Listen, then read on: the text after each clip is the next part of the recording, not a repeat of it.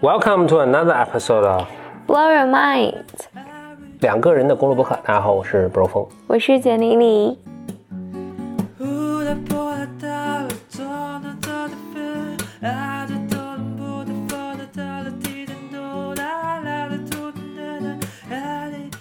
欢迎来到峰哥小本本啊！小本本，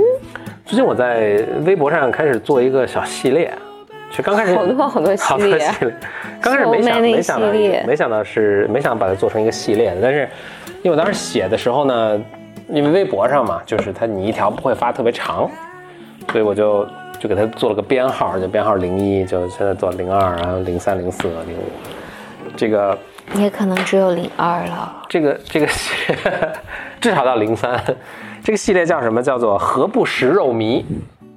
缘起是什么呢？我周末碰见了一个一个朋，就跟一个朋友见面聊天，然后这朋友是在著名金融公司工作吧，这么一个情况，所以他当然对金融很很感兴趣，他就在国内的这个知识付费平台上购买了金融的课程，然后他说这个就就很好，然后他觉得是能够获取就金融类相关材料的最好的一个来源了。我就给他推荐了一些其他的一些来源，其实主要就是那个一些嗯大学里的公开课了。现在大学就对这些信息啊课程其实态度特别开放，他们就把这些公开课都原文都录制好，然后把大他们的这个阅读材料啊什么等等的链接啊什么就全都放在网上，你可以随便看嘛。所以他就特别诧异，然后弄得我特别诧异，因为他说他以前都没有想过还有这些材料去，嗯，所以回去研究。你说的都是美国的，但是国内其实也有很多那个公开课也是放在网上了，我没有那么熟悉，但是就因为我发了之后，其实有也白门留言说，其实国内比如说哪哪哪教授的课啊什么的，就让我觉得很诧异了，就是大家怎么都不知道有这样的材料。嗯，我觉得这个是你你说到一个叫信息搜集的能力。嗯嗯，我觉得我以前从来没想过这个这个事儿。你有没有能力获得最好的信息？嗯但我我这个是上大学的时候，因为在我们学校有个叫模拟联合国的一个组织，大家可能很多白门可能可能很多很多都嗯。知道，就是，但我必须要说，我们学校应该是国内做的最早的，就是他们是从零零年还是零一年开始做的。嗯。然后我入队，我们叫团队嘛，就入队的时候，第一个训练就是就是训练你做 research 的能力，嗯。就不是真的研究的能力，而是 search 的能力，嗯就是你你找资料的能力。我那是第一次听这个东西，我想哦，这还需要训练啊。对啊。然后，但是后来发现这个真的是需要训练对，的。所以你学的这个不就是用搜索引擎吗？哎，我觉得还不是，就是嗯你搜搜索引擎搜什么，哦，就是你那关键词用怎么选？OK，这是一个你啊搜什么，以及我我我自己觉得这是个思维方式，嗯它不是一个，它是一个态度。就是首先一个，也可能 I'm 就是 making this too much，但是你你讲一下你的呃心路历程，因为你不是经历了一个学习的过程，还有一个好听起来还有一个开窍的一个瞬间，什么？对这个是发生了什么呢？我自己觉得这个是怎么讲？当你要找一个东西的时候，你一开始是没有办办法判断你找到东西的质量的，嗯，就是你找到这些信息是不是最好的。是，就最偷懒的方式，就别人告诉你说这个是最好的。嗯所以就像你你你说你你你周末见的这个朋友一样，就是他说他都是从国内的这家知识付费平台上嗯得到信息，因为大家都说他好嘛。嗯，这个是一个特别偷懒的做法，我自己觉得。嗯，我觉得不见得大家说它好，就是因为比如说像这种知识付费平台，它收费什么，然后它花了很大精力去做这个宣传，所以你到处都能看到什么微信号上什么都能看到广告。比如我给他推荐那个课程，那什么耶鲁大学的经济学教授还拿诺贝尔奖什么的，嗯讲那个本科的课程深入起来。就是我之所以推荐那课，因为我听那课我印象太深了，就讲的太好了，真是。嗯但是耶鲁大学不会整天来来你这儿微信号上做广告，说大家学我的课程，耶鲁大学就是免费放在网上，大家自取就完了。嗯所以真的就就不知道，所以就是等于如果你不主动去搜的话，你就等于承认说我被动的看谁来找到我。对然后那些会找到你的人，肯定他都是有明确动机的啊，因为耶鲁大学没有那么大的动机要找到你，对对，所以你把主动权交出去了，等于是。对，所以在我记得我在上大学的时候，嗯，因为那时候互联网没有这么发达。我记得我之前在咱们 BM 里面有讲过，我觉得那个时候我要找一个信息，要解决某一个具体的问题。我们最开始的训练非常简单，就是你搜什么样的关键词，怎么从一个关键词，如果你发现你怎么发现这个关键词是不对的，嗯，然后你这个很有道理。嗯我现在不记得了，但你比如说你搜了哪哪一些文章里面大家都谈到什么，你怎么看它的 reference，嗯然后再去找你的下一步。嗯我自己觉得这里面是有一个态度的，就是你要坚信这个东西是能找得到的。嗯如果你没有找到，只是你没有用对方法，嗯，没有用对关键词。对，或者你你没有你没有足够努力。嗯所以我记得在咱们在以前 BLM 的那个什么地方，我有讲过，就记得那时候，因为我们代表那个卢森堡，我就为了知道他在有一一件事情，什么事情我也忘了，在这件事情事情上的立场，因为他所有的 position paper 公公开出来的就都没有提到，但是他们肯定在这个会上有表明，然后文件里没有，那怎么办呢？我就去下了。但是大冬天费了好大力气，我就去扒了联合国在头一年的，就是他们在叫 GA Six Committee 上整个发言的视频。然后你也不知道卢森堡的代表 delegate 在什么时候讲，那我就一分钟一分钟的听。那时候也没有快进，嗯没有这两倍三倍倍速播放，我就一点一点听，就拍了几个小时。你肯定能找到他，那你就把它听一遍，就是这个代表在那个里面讲了没有？我觉得，我觉得这个技能还是，就我觉得它是一种态度，还不是个技能。嗯就是这个技能其实很很简单，所以后来我确实是，包括我们现在在做公司，有的时候，有的时候我会很惊讶，呃，小朋友嗯，同事么都找不着啊？对说这个找不着，我说怎么可能找不着？那就是你的关键词没用对嘛。嗯，然后你是怎么找？你来告诉我你是怎么找的。但这件事情，就这个能力看起来是没什么，他甚至没有人把这拿出来当成。除了我在做模联的时候，我就很感激那时候团队的 leader 跑出来说，我现在要教你们怎么做。这个还真挺神奇的，确实是。它这个本身并没有什么难的，它它就像一层窗户纸儿，你能给它捅破了，其实也就立刻就明白了。但捅不破，因为有时候还真的挺难捅破的，就一个人被糊在里面，怎么也 怎么也没明想不明白什么，或者你手把手教了，在这个情况下做，情况稍微变一下，他又不会做了。嗯，就他可能是一种态度，或者就什么地方没打通。对我自己觉，我自己就是觉得这是一个，这就是个态度。嗯所以我所以你比如说那时候申请研究生，因为我的环境其实大家出国的人并不是特别多，然后你也要自己去想办法搞清楚哪个学校哪个专业。就以及我那时候想想转专业，没有人知道我这个专业是怎么弄的。你一个方式就听中介告诉你，嗯，然后我没有下下之策，对对，我也没有那么千万不要。我我 我也没有那么相信中介，你要听他说。那我记得那时候我就做了几个表，我就我这么没有什么规划的人，但是我当时做几个表，比如说整个大学的排名大概是什么样的，心理系的排名是什么样的，然后它里面每个心理系下面专业大概有哪些，他们的排名是怎么样，每个专业下面它的 curriculum 大概是什么样的，它因为网页上都有告诉你。我们这一年是学什么的，培养什么的，我的招生 requirement 里面是哪些？就是这个东西啪啪啪，你拼完之后，那只有这这几个 program 你可以申请。嗯我我其实刚才还想举一个例子，就比如说减肥这件事情，嗯我觉得我真的有动机说我要开始减肥的时候，就第一件事儿就是去搜资料，嗯就去搜大家都是怎么减的，就是大家都吃什么，大家一般怎么说？里面你肯定看到杂七杂八很多很多广告，然后但你总是从你看，我觉得所有的事情都是这样，你花足够多的时间看足够多的资料，然后在里面你一定能找到一个 clue，就是大概这里面正确的方向是什么。嗯，就是基本是个方法。但你基本能找到你所有想要的。我觉得你买房啊，你想，就是人生中做中绝大多数事情都可以通过这个方法论来进行。嗯但是你一定要去自己找。嗯，所以如果就像你刚才说的，如果是你真的想得到特别好的信息，我觉得没有道理，你找不到，比如说耶鲁有没有公开课，或者斯坦福有没有公开课。嗯这其实就到下下面我想说的一步了。嗯，就我在我这系列里一二什么写的，基本上都是比如说到大学找怎么找，对吧？什么的。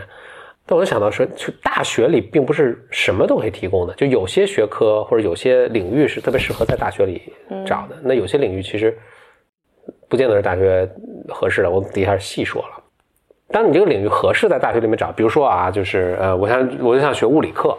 就这种 timeless 就已经很成熟的，就教物理或者尤其你想学一些基础本科的物理，那就是反正天下都差不多，那你就找比较好的大学里，这个你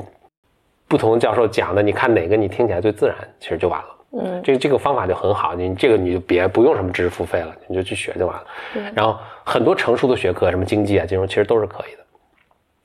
那其实去大学找它只是一个，它是个捷径，它是什么呢？就是它最终本质是需要什么呢？就是你去找那些呃这个领域最好的人，嗯，嗯不管他是教课教的好，还是他做一做科研做得好，这些人在哪儿集中，你去从他们那儿获取信息就行了。其实所有领域基本上都是这个这个路这个路数的，嗯但有些领域呢，最好的这些人不在大学里，就就我觉得有一个链条啊，就是比如说基础研究的这些最好的人，基本上都在大学里，所以你要想什么教教呃物理的，或者是经济学的教授什么，这可能都在就就在大学里。但是有些领域，比如说医学、什么法学，就是就是律师什么这些呢，这些领域其实有一些很好的人是在学校里的，但其实更好的人，他们其实是在入世的，他们是在社会上职业的，嗯，所以这个你不一定你一定要去大学了，但是仍然可以选择，就是比如很好，比如哈佛法学院，当然他们这个水平还是很高的了，还是很严格的，呃，就成为教授还是很不容易的，所以这也还是可以的。然后你再往前走一步呢，就有些领域其实最好的人都不在学校里，都可能是二流的会在学校里，这包括哪些呢？比如商学院。就如果我投资做特好，我就去做投资就完了。我为什么要去教别人做投资呢？或者我是一个特别牛的做管理的人，那我就管一个大公司当 CEO 就完了。我我不一定要到商学院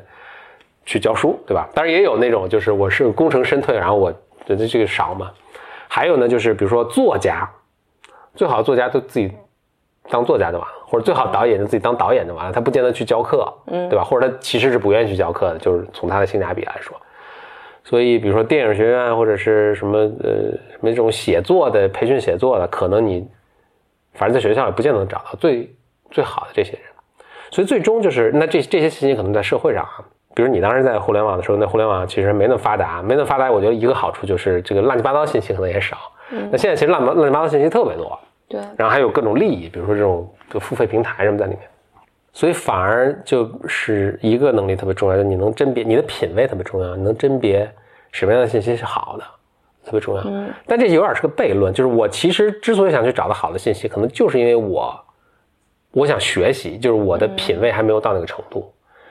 这是鸡生蛋，蛋生鸡的问题了。就是我品味不好的时候，我难以甄别什么样好的信息，但没有好的信息去锻炼我的品味，我的品味可能又很难变得更好哎，。我我我我有一个，在这有一个那个什么，就是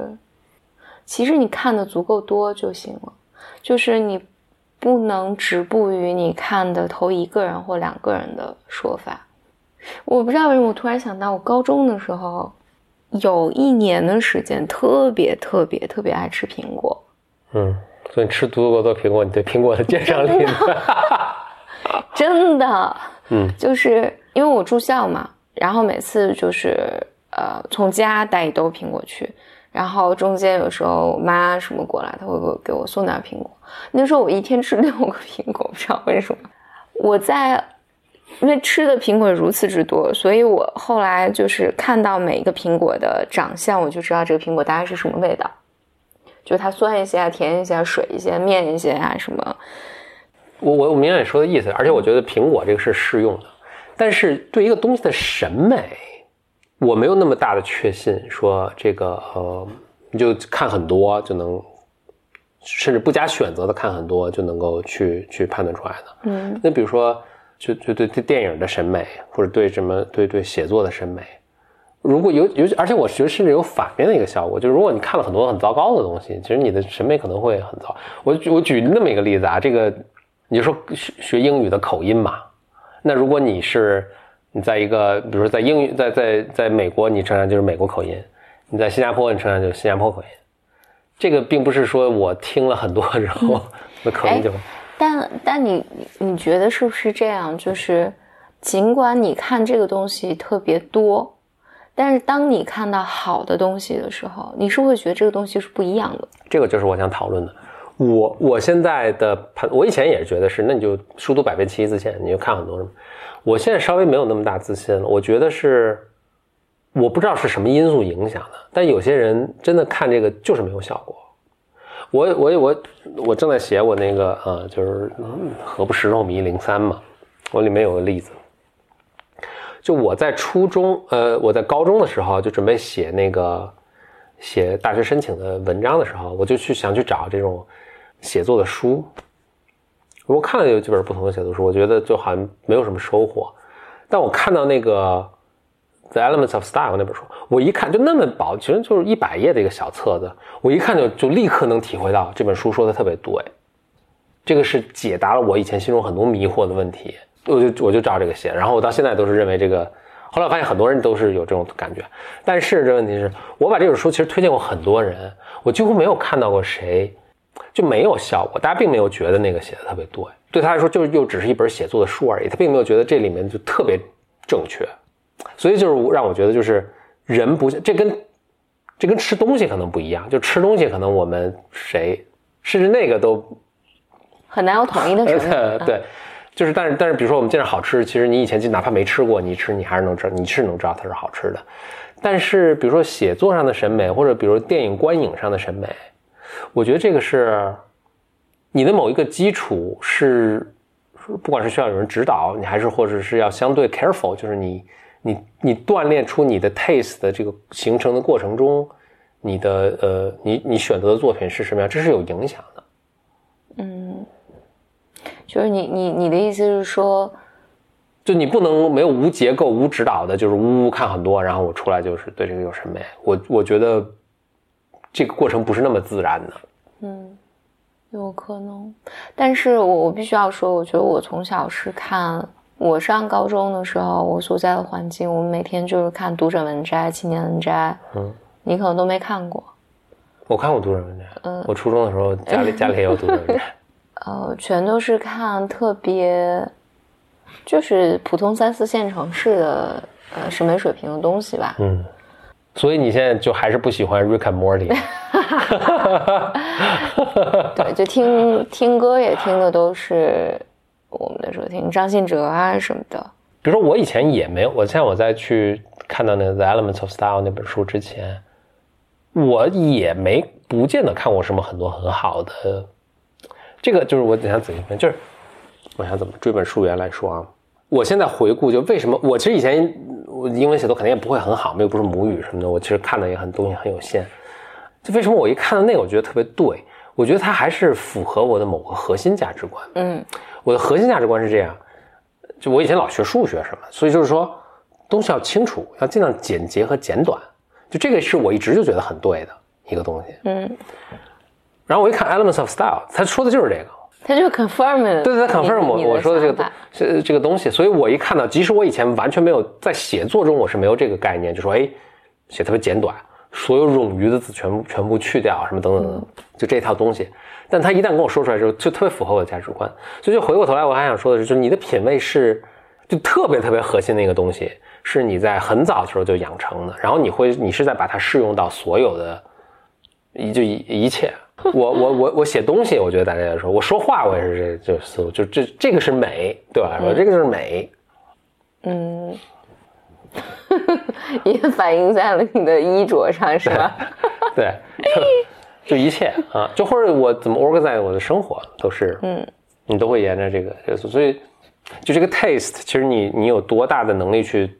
左右它的形成，可能是一个，就你能影响的部分，可能还就是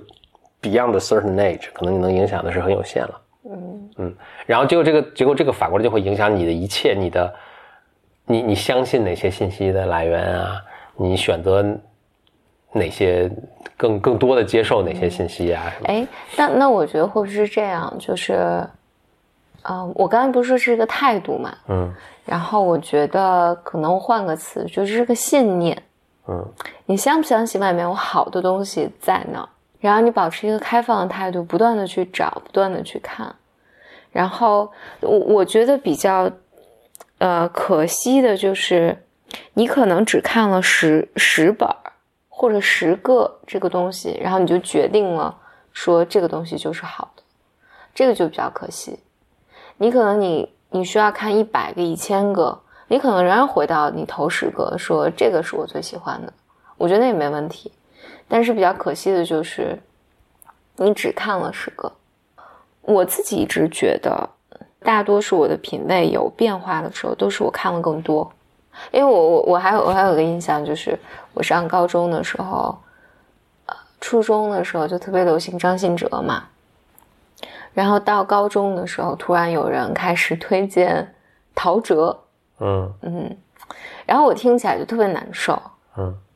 就觉得哎呀，就是因为它它它的旋律就变化就很怪了嘛，嗯，很怪，跟以前的那个。然后又有周杰伦出来，然后就觉得我是捏着鼻鼻子在听，就觉得哎，为什么听这个呢？因为这个和那个特别是如此的不一样。嗯，但我觉得大大多数都都是这个过程嘛。你接受一个新东西，就是在心理咨询里面一般会讲，你接受你学习新的东西，要杀死老的那个，对，都是对你。旧的信念的一个攻击，而这个攻击都是让你不舒服的。是，然后但是你，就是你得有这个态度，说那我接受一下新的东西。然后你听的越多，然后你就会开始觉得，哦，有哪些东西是你更喜欢的或者更好的。你至少你有可能没有那么喜欢，但是你至少能识别出它的质感是不一样的。哦，哎，那我要问一下，那我现我后来也经常带你看一些什么片子啊什么，你就好像都无法接受，是不是？对你，因为你的片子，我我能识别出你那个片子的质感出来，你能不能也捏着捏着鼻子看完？如此的不喜欢，你是不是没有那么 open？那我想说的是这个啊，就是他们做研究，我发现一个，我觉得也多少有些呃遗憾的一个结果，就是人到了比如三十五岁以后，嗯，就很难接受新的东西了。从音乐，从你喜欢什么样的食物，从你什么样的服装。就嗯，你你你三十五岁以前，就他们因为是美国做的研究，他说三十五岁以前，如果大家，如果你没有吃过生鱼片儿，你三十五岁以后就很难吃，就很难接受生鱼片儿。然后三十五岁以前，你听过什么样的音乐，你基本上余生基本上就只听那些音乐，就很难接，很难接受新的东西了。所以，比如说你说你十 teenager 的时候出现周杰伦，你会去去听什么？但是等到，比如我们前一阵儿那个。开车的时候，我放那些音乐，好像你就都无法接受，是吧？对你放的都什么？其实都是那很明显，很这世界上有很多人是觉得那很美的嘛。嗯，就包括我在内，但是你看你就没法接受。对，嗯，就因为岁数大了，没有那么 open。对，但你但但回到我们主题上，因为我们是在说，就是你怎么选选择你的信息源嘛。嗯，我觉得第一要信念。嗯，就一定能找到的，这是存在的。而且你要努力的去找，这还是个态度问题，信念和态度，就是这还是个态度问题。就是因为如果这事儿对你没有那么重要，你可能就说啊，那别人都是这个好，那就他好好了。嗯，哦，就是如果你认真的做 research 的话，不会有人骗得了你的。嗯，这个是，嗯。然后你你就是能够能够看到，你不不用什么别人叫你什么。Critical thinking，啊，你你你你你怎么去提问什么的？你只要有这个信念，然后你，哎，我这个你这么说，我还是稍微有点犹豫。那你看很多人他，尤其什么补品啊什么的，很多就是他，比如他也有些慢性病啊什么的，他就到处去搜，他也做了很多 research，最后买一个什么骗人的，应该就很多嘛。对，但但我觉得在这里面，那那是有一个病急乱投医的一个。一个状况，比如我特别特别焦虑，或者我觉得你说那个就更多的影响因素了，就是包括我的知识结构里面，呃，有没有这个东西？那就回答，就还是就还是这个问题，就是你知识结构里如果没有的话，因为整个你为了获取或者我让我我这么这么来说这个事，你为了获取这些高质量的信息，其实就是为了影响我知识结构。嗯就我意识到我知识结构中有不足的地方，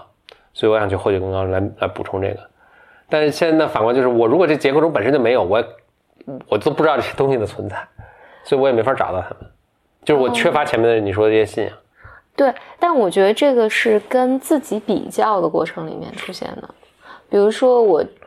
举个例子，就是我睡眠不好，我想让我的睡眠更好一点，我可能上网查查查查查，查了很多信息，十个信息里面，其中有一个是喝这个补品，我可能认为这个是一个有效的信息，这个对于他来讲，就他可能还获得其他九个信息，就对于这个人来讲，他是有变化的嘛。